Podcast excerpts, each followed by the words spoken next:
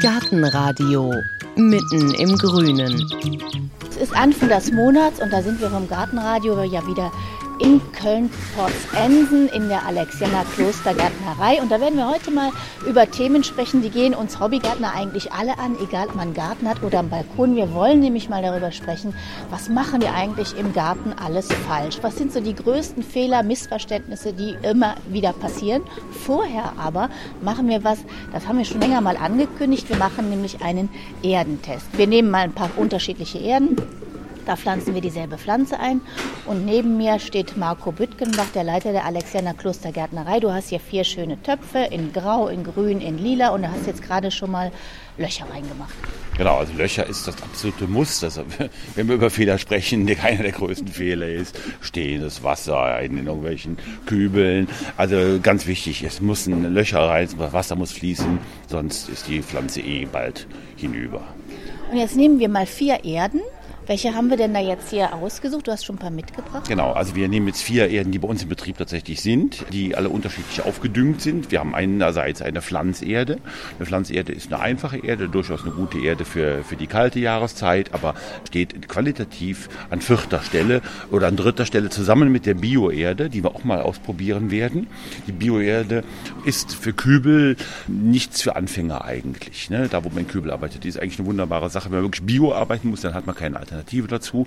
Ansonsten würde ich die für die klassischen Beetpflanzen erstmal nicht raten. Allerdings können wir ja gucken, was passiert. Ne? Wir werden es ausprobieren. Dann haben wir eine gute Blumenerde, eine wirklich gute Blumenerde, die sehr, sehr gut aufgedüngt ist. Und wir haben ein Premium Blumenerde, also eine Top-Blumenerde mit noch mehr Dünger drin, mit noch äh, feineren äh, Inhaltsstoffen, wo wir dann versuchen herauszufinden, wie sich tatsächlich in den nächsten 8, 12, 16 Wochen, wie auch immer, entwickeln. Und die kommen dann auch wirklich alle an denselben Standort und genau. werden alle gleich gegossen, da wird genau. jetzt nicht getrickst. Wir haben jetzt vier bekannte, sehr schöne Blumen vom selben Lieferanten, von derselben Partie, die alle gleich sind. San Vitalia, das Husarenknöpfchen. Ne? Dann probieren wir das mal aus, ja, genau. Fangen wir mal an. Ja. Dann haben wir ja ein lila Töpfchen, da können wir auch die lila Erde nehmen. Das ist die? Die lila Erde ist die Balkonpflanzenerde. Das ist die, die wirklich noch ähm, mit einem Zusatz Osmokote, das ist ein Langzeitdünger, die noch einen höheren Tonanteil hat und die wirklich die Top-Erde für Balkonpflanzen ist. Ja?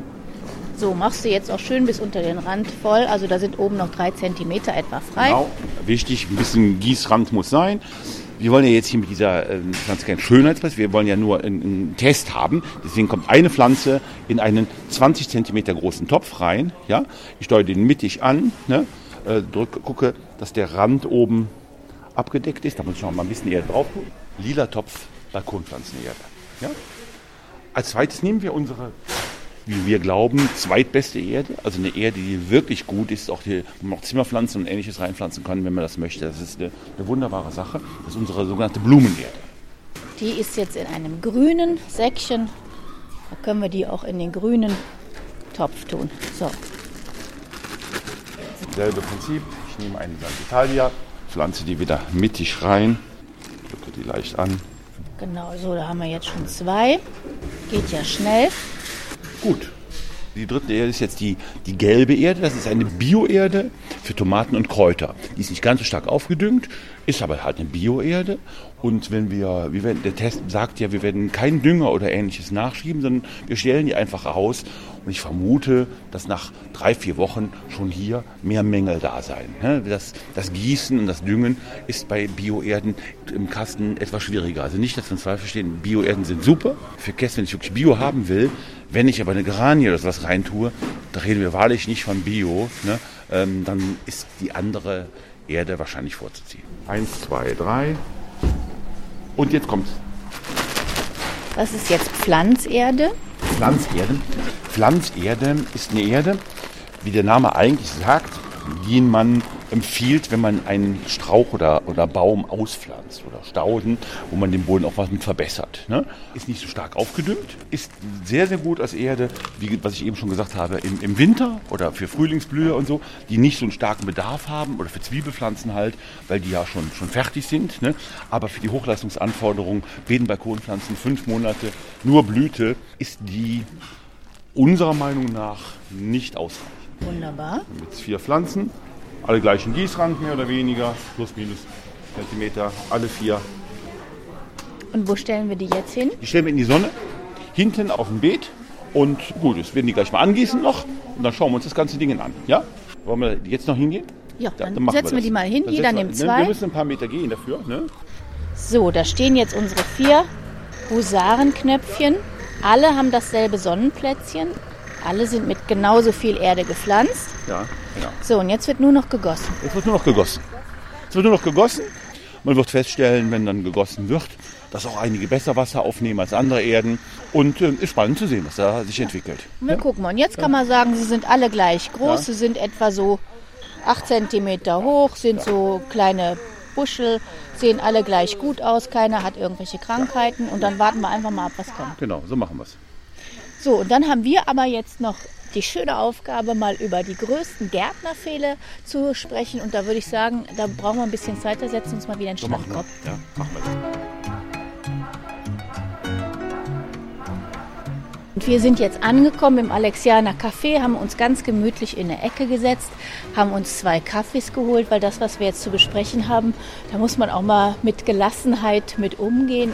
Was ist denn so das allererste, wenn ich jetzt sage, was machen wir denn alle verkehrt? Oder sagen wir mal fast alle. Was fällt dir als erstes ein? Gießen.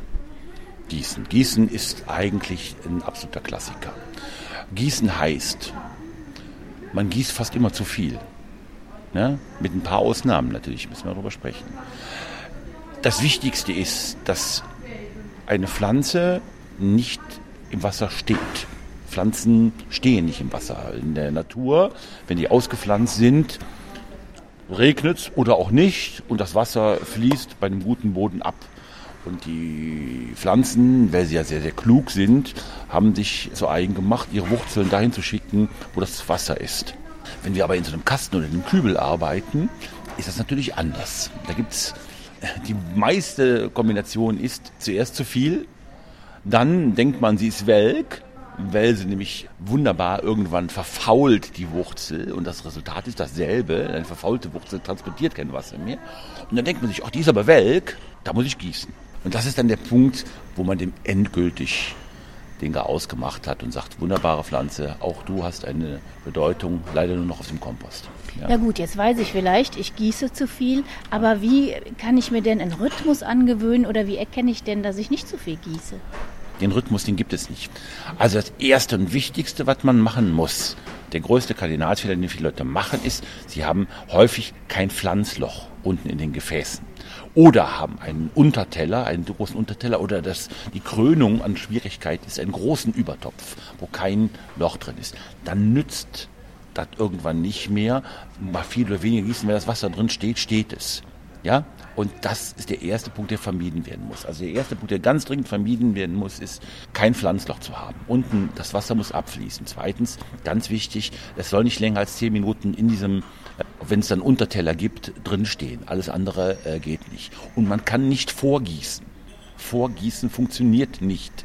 Vorgießen ist wie, ich nehme heute 50 Tabletten, ich muss zwar 50 mal eine nehmen, aber ich bin jetzt nicht da, jetzt nehme ich 50, das bringt es nichts. Ne? Ne? Ich nützt nichts, wenn ich heute 20 mal in die Nase schniefe ja?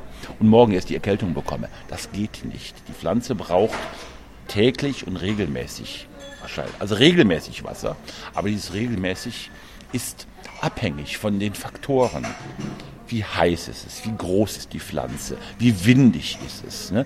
an welchem Standort steht sie, was ist die natürliche, der natürliche Standort der Pflanze. Und doch diese Allgemeintipps, eben ein Drittel von der Topfgröße, das ist alles Quatsch, das funktioniert nicht. Ja, aber das verwirrt mich jetzt, weil wenn es keine Regel gibt und ich mich vielleicht gar nicht so auskenne im Gießen, wie, wie taste ich mich denn dann am besten ran, dass ich es richtig mache?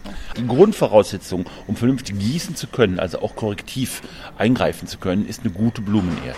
Eine Blumenerde zeichnet sich dadurch aus, dass eine gute Blumenerde, dass sie zum Beispiel einen hohen Tonanteil hat, einen Kompostanteil dabei, einen guten Weißtorf hat ne, und gut aufgedüngt ist. Und die benetzt sich wieder gut. Das heißt also eine Blumenerde, die man nicht wieder gut nass bekommt, nachdem sie mal ausgetrocknet hat, ist eine schlechte Blumenerde. Die Blumenerde an sich muss die Fähigkeit haben, sie relativ äh, zeitnah Wasser wieder aufnehmen zu können. Zweitens, mit dem, was ich eben gesagt habe, man gießt zu viel, tastet man sich so daran, dass man sagt, Mensch, die können ruhig mal ein bisschen trocknen. Das verzeiht die. Das ist für, bei uns wie mit einer Kur, wo man sagen, wir fasten mal ein bisschen. Äh, das sollte man nicht zu häufig machen, aber von Zeit zu Zeit ist das nicht schlimm. Eine Pflanze kann das eher vertragen, mal ein bisschen trockener zu stehen, aber sie kann es nie vertragen, zu nass zu stehen. Also soll ich dann auch vielleicht mal fühlen? Fühle ich das? Zwei Sachen. Das Fühlen ist das Einfachste. Du siehst, Staub ist zu spät. Ne? Staub sollte man äh, nicht machen, aber wenn es so leicht, leicht feucht ist, das sieht man der guten Erde auch an, man fühlt es ihr auch an, dann ist das noch okay. Staub, wenn es richtig in die Trocken geht und sich die Erde auch löst manchmal, man sieht das manchmal, löst die sich vom Rand des Kastens oder des Gefäßes, dann ist es zu spät. Ne? Also das muss, bedeutet noch nicht, dass sie tot ist. Ich vergleiche das immer als Bild mit uns. Wenn wir mal einen Tag oder zwei Tage nichts getrunken haben, dann tut uns das nicht gut, aber wir sterben daran nicht. Wenn wir uns zwei Tage lang vollgesoffen haben mit Hunderten von Litern, ne, dann würden uns nicht gut gehen. Aus den ne? Ohren rauskommen, ja. ja. Und dann, also wenn man Leute fragt, die schon ein bisschen länger gärtnern und fragt dann, wann soll ich denn gießen, dann sagen die immer entweder morgens früh, wenn die Sonne aufgeht, oder abends spät, wenn es nicht mehr so heiß ist. Also inhaltlich ist, ist, ist beides richtig, das sind die Vorzüge. Jetzt kommt der nächste große Fehler, dann sagen Leute, wir dürfen ja nur morgens und abends gehen. Dann gucken die nachmittags um 16 Uhr, wenn die Sonne schon acht Stunden geschienen hat, auf die Pflanzen, sehen, dass die vollkommen am Dursten ist und dann sagt irgendeiner, du darfst die nur abends gießen. Ja, dann gieße ich die abends und zwar zur Beerdigung. Ne? Das ist natürlich in dem Augenblick, wo man merkt, die hat richtig Probleme, und das hat sie automatisch in der Jahreszeit, wo die Sonne am stärksten erscheint, also der Sommer, Juni, Juli, August, wo die Tageslänge ja dementsprechend ist, wo die Sonne auch tatsächlich in unseren Breiten häufig scheint. Und wo die ja auch schon einen großen Blattzuwachs gemacht hat. Die sind ja schon richtig gewachsen in diesem großen, in diesem Kasten, wo die Pflanze nicht mehr so viel äh, zur Verfügung hat wie am Anfang der Saison, wo die Wurzeln ja klein sind und, die, und die, das Blatt ja klein ist noch, ne, wo es mit, mit dem Liter Wasser auskommt in so einem Kasten. Plötzlich ist das ja riesengroß, hat aber nur so einen Kasten, so einen kleinen Mikrokosmos zur Verfügung da muss man gießen, da muss man auch im Notfall nachmittags gießen. Weil ja. da heißt es ja eigentlich immer Hilfe, Hilfe, bloß nicht gießen, weil wenn dann die, die Wasserperlen auf dem Blatt sind, dann verbrennt die in ja, der das Sonne. ist so, wenn ich sage, ich, äh, da hat einer einen Unfall und sagt, ich kann dir nicht helfen, ne? der liegt zu schwer verletzt, ich habe kein Desinfektionsspray dabei.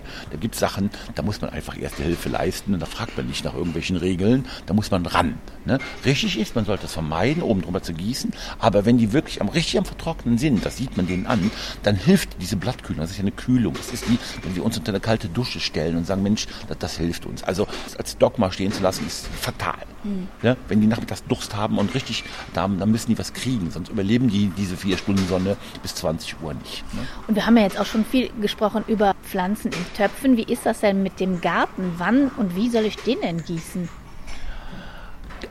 Also klasse ist das, wenn man irgendwann rausbekommen hat, was, was habe ich für einen Garten. Ne? Und man sagt, Mensch, in der Natur wird auch nichts gegossen. Ne? Also irgendwann standortgerecht, äh, standortgerecht gießen. Standortgerecht pflanzen verringert das Gießen. Ne? Bis zum Minimum. Es sei denn, ja, Wochen, mal wochenlang und monatelang eine Dürreperiode, da haben wir ein ganz anderes Problem dann. Ja? Also beim Pflanzen ganz wichtig, immer dann, wenn ich anfange zu pflanzen, muss ich das begleiten, weil diese Pflanze noch nicht gewurzelt ist. Ich habe eben gesagt, die Pflanzen sind total klug, die haben die Wurzel erfunden, damit sie sich wirklich perfekt ernähren können. Aber am Anfang, wenn die in der Erde sind, haben die ja noch nicht den Kontakt dazu. Ne? Und da müssen wir natürlich nachhelfen. Wir müssen vor allen Dingen dann nachhelfen, wenn wir zu Zeiten pflanzen, wo man früher nie gepflanzt hätte. Also aber heute ist durch diese Container, pflanzt man ja auch im Juni, Juli, August häufig sogar Hortensien, weil die am schönsten dann aussehen. Und das sind dann ausgerechnet die Pflanzen mit dem höchsten Wasserbedarf ne, von allen krautigen Pflanzen, die es so gibt. Ne. Und wenn man dann nicht nachgießt, regelmäßig, morgens und abends, also da sollte man tatsächlich vermeiden, oben drüber zu gießen, sondern schön morgens äh, vernünftig Wasser zu geben, dann werden die auch sonst ihre Schwierigkeiten haben.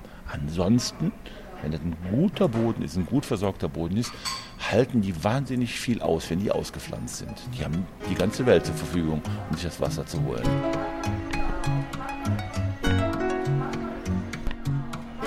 Der nächste große ja. Fehler. Der nächste große Fehler hat natürlich was damit zu tun, dass wir stolz sind auf eine Gärtnerei, die wir haben und dass wir stolz sind, dass es Gärtner gibt, die mit dem Produkt leben und dass es aber nur noch 30 Prozent oder 40 Prozent aller Pflanzen über Gärtnereien verkauft werden. Und die anderen 60 oder 70 Prozent über den Lebensmitteleinzelhandel. Oder schlechte Baumärkte, ne? was die Pflanzenqualität betrifft. Also das heißt, der Fehler ist, dass wir Hobbygärtner am falschen Ort kaufen. Ja, zum falschen Ort und zur falschen Zeit. Der Lebensmitteleinzelhandel, der, der eine gute Arbeit hat, aber das ist ja nicht sein Kerngebiet. Der verkauft Pflanzen zu Zeiten, das ist so ein Klassiker, Anfang April, Ende März stehen da die ersten Geranien zwischen den Büchsen, Mais und Gummibärchen. Und der verkauft die manchmal in Sechserpacks, ganz klein, ganz groß. Das macht überhaupt keinen Sinn. Und der Kunde kauft das irgendwann und denkt sich, warum wächst das eigentlich nicht? Und da gibt es zwei, drei Erklärungen auf einmal. Also erstens ist das Ausgangsmaterial wirklich ein schlechtes. Es ist ein ganz kleines. Zweitens die Jahreszeit fast immer falsch. Beeten Balkonpflanzen in Deutschland braucht man nicht vor Mai zu pflanzen. Wir haben es dieses Jahr wunderbar gespürt. Die Eisheiligen kamen mit einer Zuverlässigkeit, dass es für uns, die das schon Jahre propagieren, eine reine Freude war, den Leuten zu sagen, macht es nicht. Das ist aber in einem Einzelhandel legal, so wie der ja auch mittlerweile keine Probleme hat, im November oder im März Erdbeeren zu verkaufen oder am 1. August den Nikolaus dahin zu stellen. Ja? Jetzt könnte man ja denken, ist klar, dass du das sagen musst, weil ihr ja. habt hier eine Gärtnerei, ihr macht das anders, ihr wollt ja auch verkaufen. Ist das so? Ja, aber wir verkaufen saisonal. Schaut bei den Gartenzentren und bei den Gärtnereien hin, wie saisonal sind und wie sehr halten die sich an ja, die alten Regeln, die man kennt, Eisheiligen oder äh, Heidepflanzen, wann kommen die und so weiter. Das ist so ein Punkt. Und der zweite, der ganz, ganz wichtig ist, das hat was mit der Schnelligkeit zu tun, mit der Pflanzen irgendwo hinkommen.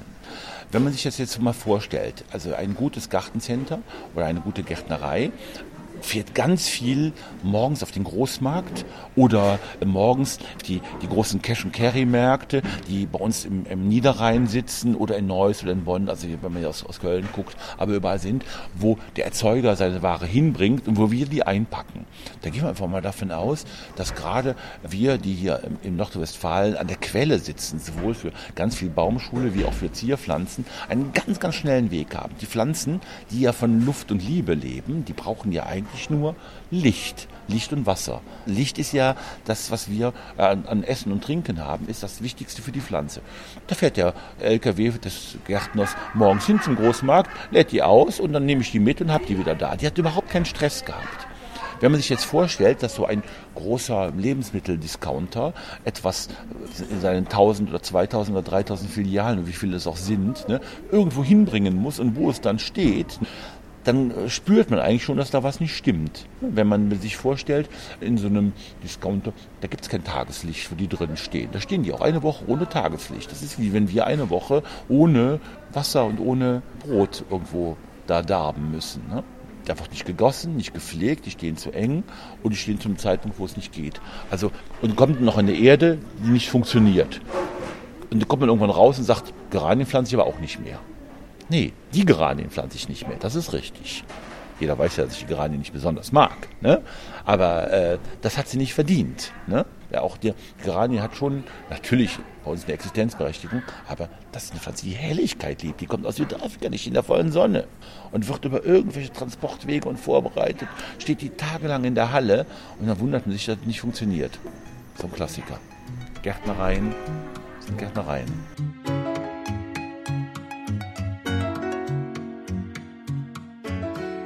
Also, ich muss die richtigen Produkte kaufen, ich muss richtig gießen. Welche Fehler mache ich denn noch? Also fangen wir über das Beet an. Beet ist spannend. Der größte Fehler beim Beet ist, der Klassiker, meistens sind es Männer, kann man das schneiden.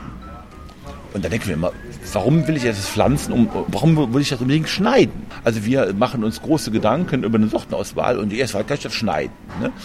Bei den Männern würde ich mal denken, Mensch, nehmt ihm einfach die Schere weg, weil da kommt nur Quatsch raus. Ja? Also, wenn ich gucke, was habe ich für einen Anspruch, dann kaufe ich mir die Pflanzen danach. Wenn ich sage, ich möchte, dass das nur 1,50 Meter hoch wird, dann kaufe ich mir keine serbische Fichte oder keine Thuja, die drei Meter wird, um sie zu schneiden, dann schaue ich mir etwas aus, was tatsächlich diese Größe hat. Und dann gibt es unter den ganzen Sträuchern Und das auch nur das findet man in gut sortierten Baumschulen oder, oder Gartenzentren oder Gärtnereien. Da gibt es eben Sträucher, die etwas schlanker sind, die etwas höher werden, die etwas breiter werden, die eine bizarre Form haben. Also ich finde da etwas. Ich finde da etwas, wo ich nicht schneiden muss. Viele wollen ja gar keine Arbeit haben, die wollen nur einen schönen Garten haben, was ein bisschen Widerspruch ist. Ne? Aber da finde ich was und sage, okay, ich hole mir da was. Und dann weiß ich, wie die wachsen, die Dinger. Und dann muss ich die nicht als ungeduldiger Mensch 10 cm, alle 10 cm eine Pflanze, sondern sage, okay, ich lasse die vernünftig einwachsen, ich lasse die, gebe den Abstand, den ich brauche, ich weiß, wie das in zwei oder drei Jahren aussieht. Und dementsprechend pflanze ich. Die Ungeduldigen, die sofort eine große Wand haben wollen, das ist auch eines meiner Lieblingsthemen, die tun der Pflanze nichts Gutes. Die geben viel Geld aus für ein Ergebnis, das sie nach einer kurzen Zeit nicht mehr befriedigen wird. Der zweite große Fehler ist, hat auch was damit zu tun, dass man dem nicht trauen sollte, was man sieht. Die Pflanzen, gerade Stauden, die man kauft, sind ganz häufig nicht dieselben Stauden, die man im nächsten Jahr hat. Man sieht einen schönen Rittersporn, das ist so ein Klassiker, der ist so 40 Zentimeter hoch und denkt sich, ach ja, wunderbar, ich, und blüht auch. Ne? Ich habe ja eine Ecke, da hätte ich gerne etwas, das 40 Zentimeter hoch ist. Und dann pflanzt man die aus, dann ist der, der Rittersporn im nächsten Jahr ein Meter ne, und hat die dann vor etwas gestellt, was nur 60 Zentimeter war. Das liegt daran, dass Gärtner aus wirtschaftlichen Gründen und auch aus kulturtechnischen Gründen Pflanzen behandeln. Die behandeln die in der Regel mit einem Mittel, dass die nicht ganz so groß werden, was sich nach einem Jahr oder einem halben Jahr auswächst. Und die müssen das auch deswegen tun, weil sie Geld verdienen wollen und das hat was mit dem Logistik zu tun, mit dem Fahren zu tun, mit diesen, wie viele äh, Pflanzen ich auf so eine Karre kriege und in so einen LKW kriege. Und dann ist das ja ganz einfach. Wenn die Pflanze nur halb so groß ist, kriege ich doppelt so viele Pflanzen in so einen LKW, was ja ein teurer Faktor ist. Und dann sieht die auch noch knackig aus und denkt sich, ach, ist die schön und wirkt optisch sehr, sehr gut. Inhaltlich ist es aber nicht mehr dieselbe Pflanze, die im nächsten Jahr wiederkommt. Ja, weil nächstes Jahr ist die groß und denkt sich, hoch, ne, was ist das eigentlich?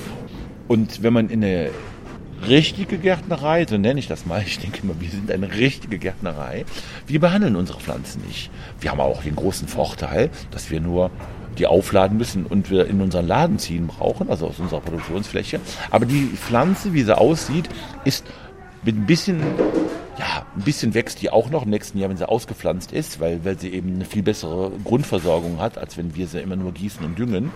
Aber sie ist ungefähr das, was, was man im nächsten Jahr auch erwartet. Also sie ist natürlich gewachsen, sie ist dann größer und, äh, und dann sieht man das. Also man soll seinen Augen nicht trauen.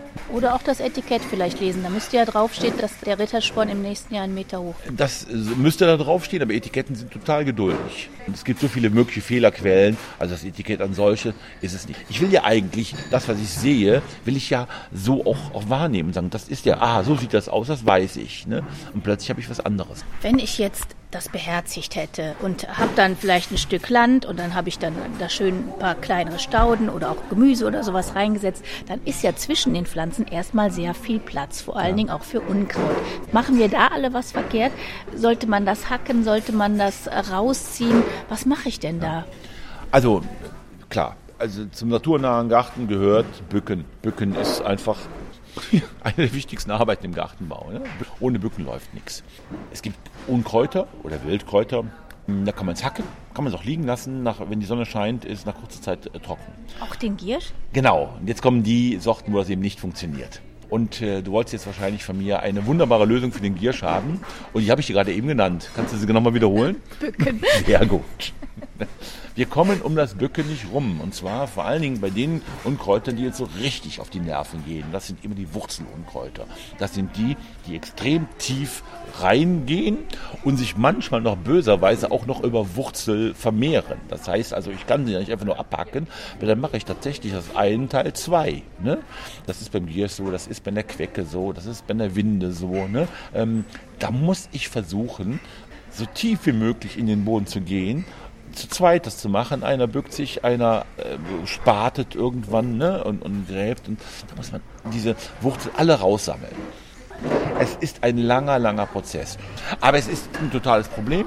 Und Im naturnahen Garten und bei uns selbst verbietet sich der Begriff Roundup von alleine. Ne? Das gehört sich einfach nicht. Ne? Was ist Roundup? Roundup ist das, was äh, im, äh, mit dem großen Glyphosan als Inhaltsstoff.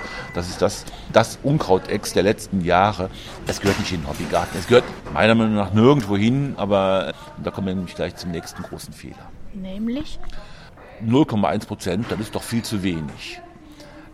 Der Hobbygärtner kann sich diese kleinen Konzentrationen bei Dünger oder Pflanzenschutz nicht richtig vorstellen. Der sagt sich, wie, so wenig? Das hilft doch nicht. Viel hilft viel. Und schon gehe ich in die komplett nächste Problematik. Liebe Hobbygärtner, haltet euch genau an das, was auf den Etiketten steht. Wenn ihr schon Pflanzenschutz oder Dünger betreibt, haltet euch an das, was da drauf steht. Nicht viel hilft viel. Nicht selbstständig irgendwelche Konzentrationen erhöhen und ähnliches. Ne? Es ist A, wenn es am einfachsten für euch als Überzeugungsarbeit gilt, es ist schlecht für den Geldbeutel, aber B, es ist vor allen Dingen schlecht für die Natur und es hilft nicht. Es hilft nicht. Ich brauche die Konzentration nicht verdoppeln, verdreifachen. Es ist sogar fast immer schädlich. Wenn ich an Dünger denke, ist es 100% schädlich. Dafür ist es häufig zu Verbrennungen. Ne? Das macht überhaupt keinen Sinn. Haben wir noch einen Fehler, einen ganz großen? Ein wunderbarer Fehler ist, ich kaufe mir, weil ich das so toll finde, so einen bauchigen, schönen Kübel. Und kaufe mir einen tollen Ilex, der richtig viel Geld kostet. Dann wächst der Ilex. Ne? Und nach fünf Jahren denke ich mir, Mensch, oder drei Jahren, der ist auch toll gewachsen, den will ich umtopfen. Da gucke ich mir meinen bauchigen Kübel an und denke, hm, was schmeiße ich jetzt weg? Den Ilex oder den Kübel? Weil ein bauchiges Gefäß kann ich nicht mehr austopfen.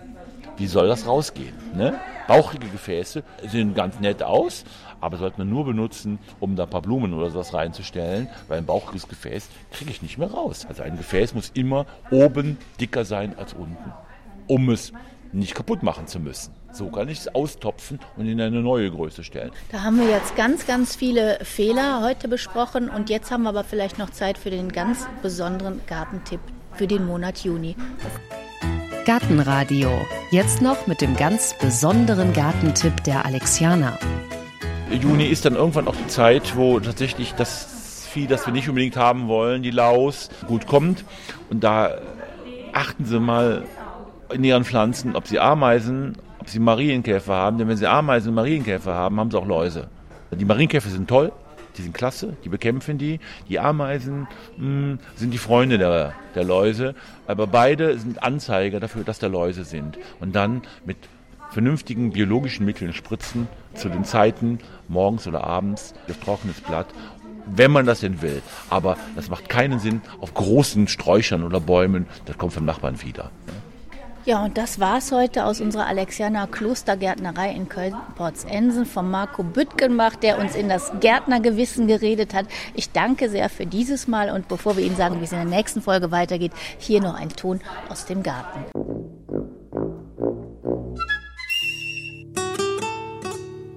Gartenradio Gezwitscher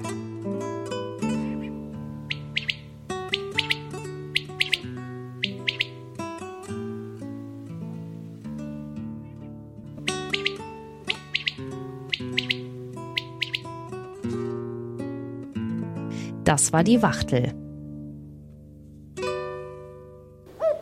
Gartenradio Ausblick. In der nächsten Folge hören Sie eine Beere namens Mieze. Die Geschichte einer Erdbeere mit Vergangenheit. Sagt Ihnen der Name Mieze Schindler was? Ja, Schindler, Schindlers Liste sagt mir was. Aber Mieze Schindler sagt mir nichts. Eine uralte Sorte, aber das sind die richtigen. Keine spanischen Raketen, sondern normale, oval, runde Erdbeeren, die nur bei der Sonne gut werden und auch schmecken. Man erinnert sich manchmal dran, an den Geschmack früher Erdbeeren.